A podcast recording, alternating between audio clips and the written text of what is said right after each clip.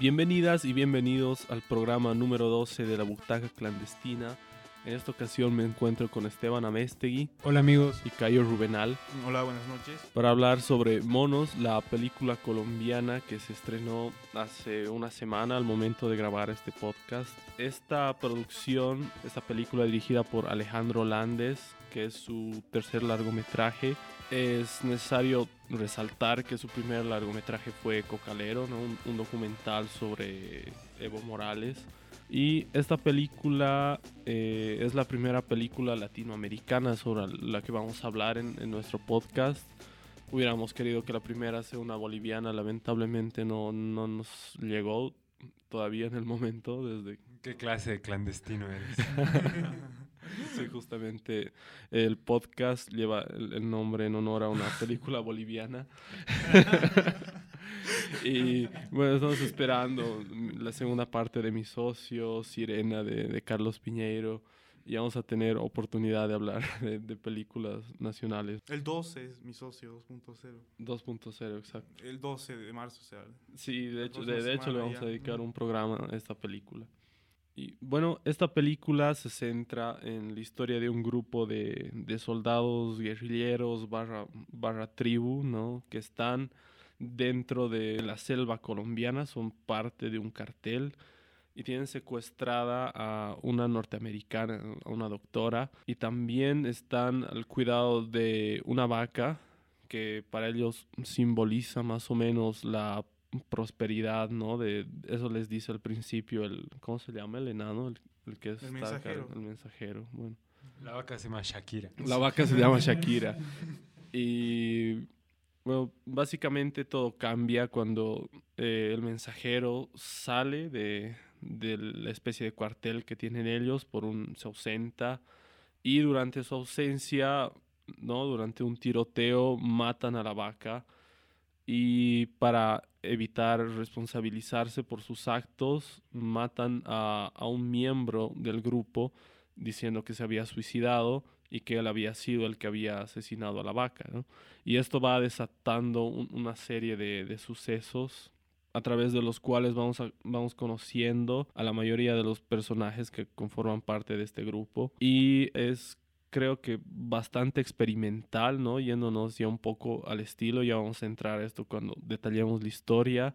Se siente como un cine independiente, pero muy cuidado estéticamente, ¿no? Me acuerdo que hablábamos justamente de esto con, con Cayo al salir de ver la película.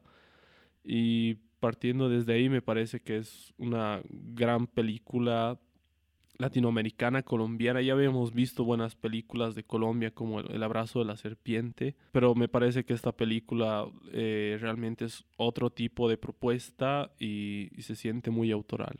Sí, Monos es, como bien decías, el tercer largometraje de, de Landes.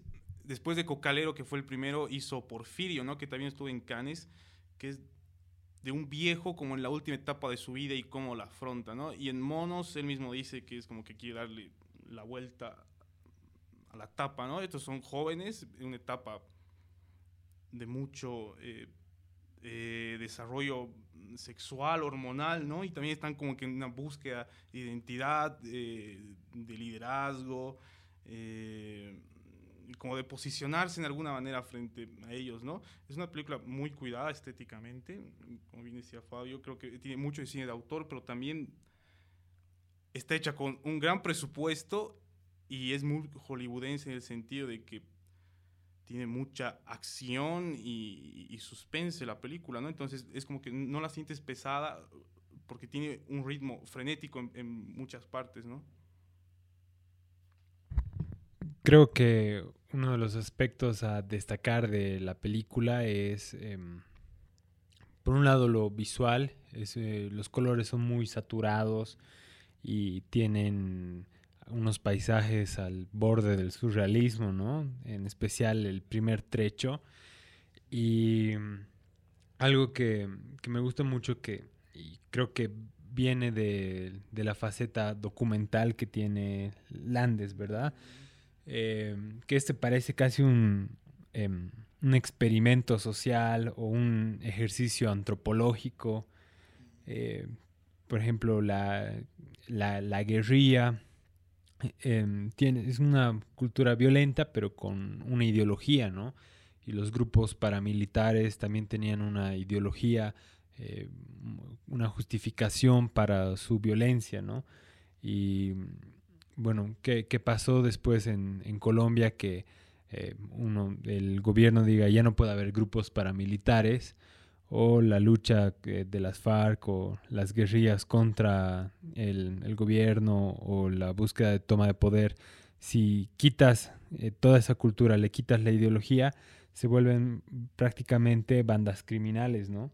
Y vemos estos jóvenes de que pues el mayor tendrá 18 años y la mayoría promedia a los 15 años, es casi un experimento social de una juventud sin una figura paterna, creciendo eh, con una cultura inculcada por la guerrilla de, la violencia, pero que llega un punto en que ya mm, carece, eh, pierde esa ideología detrás y ves, ves prácticamente qué es lo que llega a suceder y eh, ves la formación de una banda criminal que hoy en día se, es posible ver eso en Colombia, ¿no?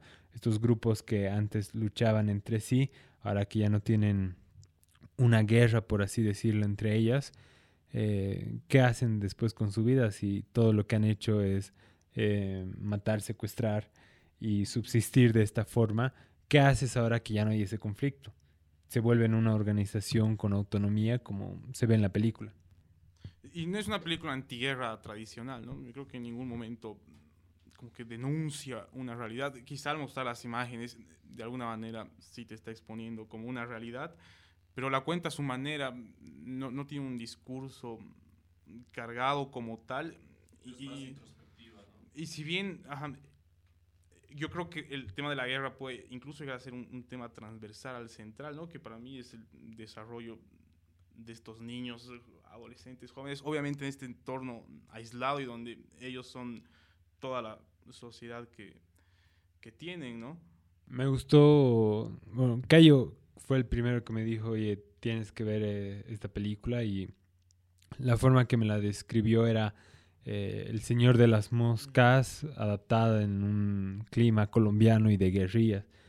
Y creo que en gran manera eh, eso es también lo que podemos ver en la película. Y como mencionas, es, hay mucho esto de la adolescencia, eh, o por ejemplo una juventud muy eh, alborotada, por así decirlo, ¿no? O sea, todo está a flor de piel. Y creo que eso lo, se transmite muy bien en la película con el sonido. Hay muchas escenas en las que te sientes al límite y justamente por, por la manera en que han manejado esto y y se complementa tan bien con lo visual y empieza en unos con unos planos eh, en, la, en el altiplano, pero a medida que va avanzando la película, eh, va descendiendo también del altiplano, va a, yo qué sé, los ríos del Bajo del Cauca, creo que se llama la región. Y a la vez que vemos ese descenso, también vemos descenso en su, en su cultura o en su sociedad.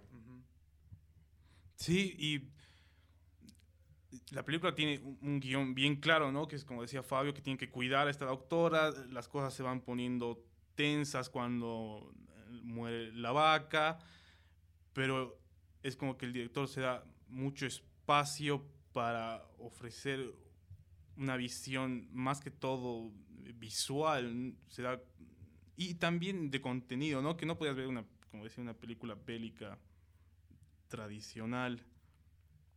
Y no llega a ser un surrealismo, no sé, puro, como de un Buñuel, digamos, que solo son imágenes evocativas, pero por momentos la película sí tiene eso mucho de, provocativo, ¿no? Como que de, eh, más que decir, eh, insinuar.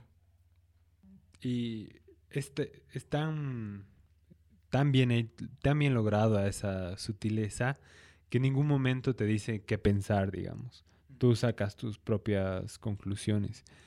Y, em, por ejemplo, en una subtrama que parece que existe en la historia, que es esta doctora, eh, como mencionaba, parece una, eh, un experimento social que pasa si traes a esta persona norteamericana, mayor de edad, doctora con estudios, muy, muy diferente al resto del grupo, pero si le insertas en ese, eh, en ese ambiente, en esa sociedad, obviamente de alguna forma u otra va a afectar a su conducta y a su forma de ser.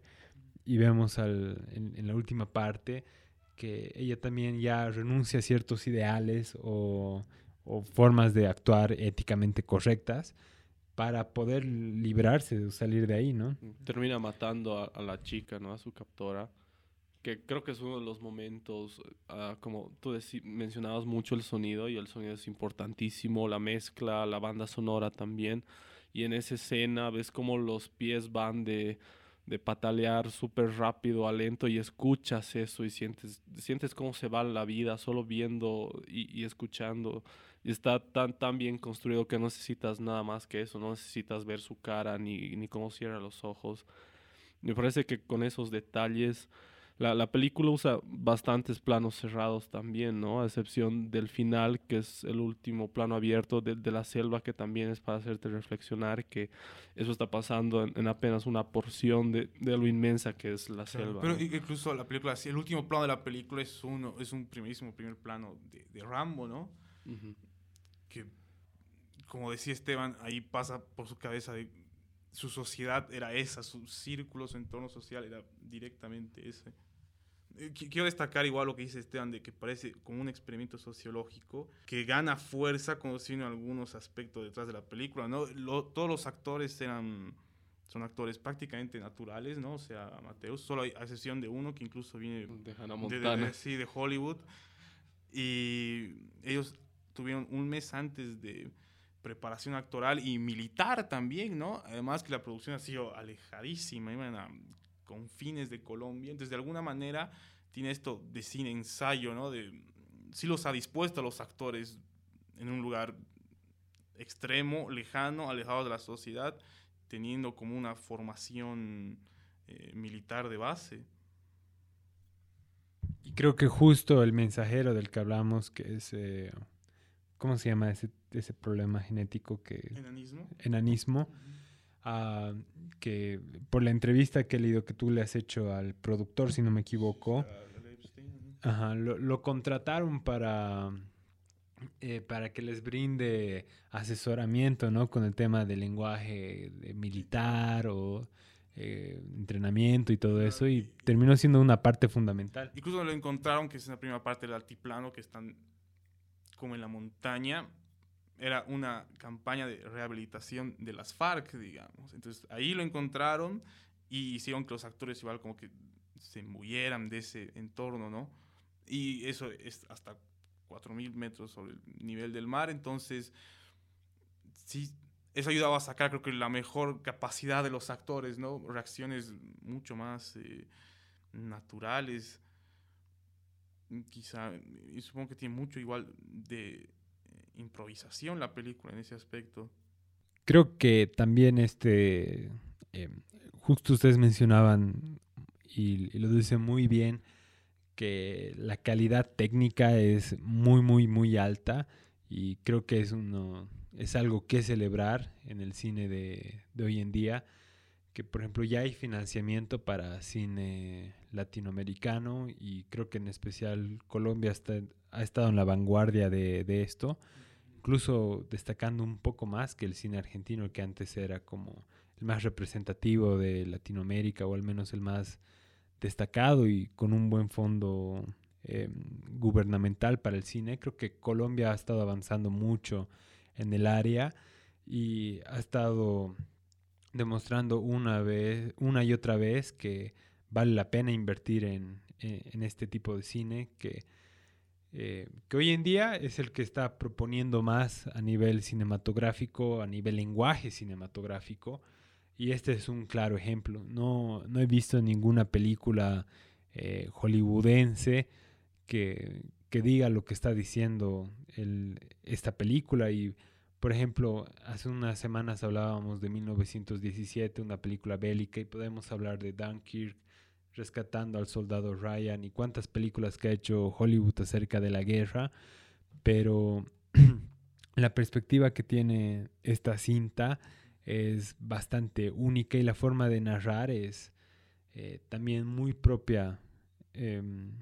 Lu- Luis Brun decía en su reseña que la cámara que tiene esta película es muy ambiciosa, que busca ver los paisajes, eh, busca captar eh, el, el movimiento del, de ese descenso que, que tienen eh, los personajes y también las emociones, ¿no? Esa- ese plano final que, y que al final uno se pregunta realmente qué significa, ¿no? Porque Rambo pertenecía a un grupo guerrillero, ¿no? Y al final quienes lo capturan es la milicia, ¿no? Entonces te queda esa duda, un, final un tanto abierto, no tanto como otras películas, pero sí es un final abierto que, que te permite saborear aún más eh, todo esta, este despliegue narrativo que, hace la, el Andes. Yo creo que es bastante autoral sin llegar a ser eh, nacionalista. Y justo eso leía que, que, que dijo Landes que no le importa el cine de naciones, sino el cine, ¿no? Y, y hay cosas... En realidad, ¿no? Ah, ah, ah, ah, era, sí, era Ajá. justamente tu... el productor, el sí, no, productor. no, sí, sí, no era el director. Ah, el productor. Bueno, y me parece que eso está bien reflejado, ¿no? Llega a ser bastante universal en, en algunos códigos cinematográficos, pero también se siente muy autoral, muy personal y, y muy propia. Como decía Esteban, eh, puedes ver algo de Hollywood y realmente estás muy separado de esto, no te transmite para nada lo mismo.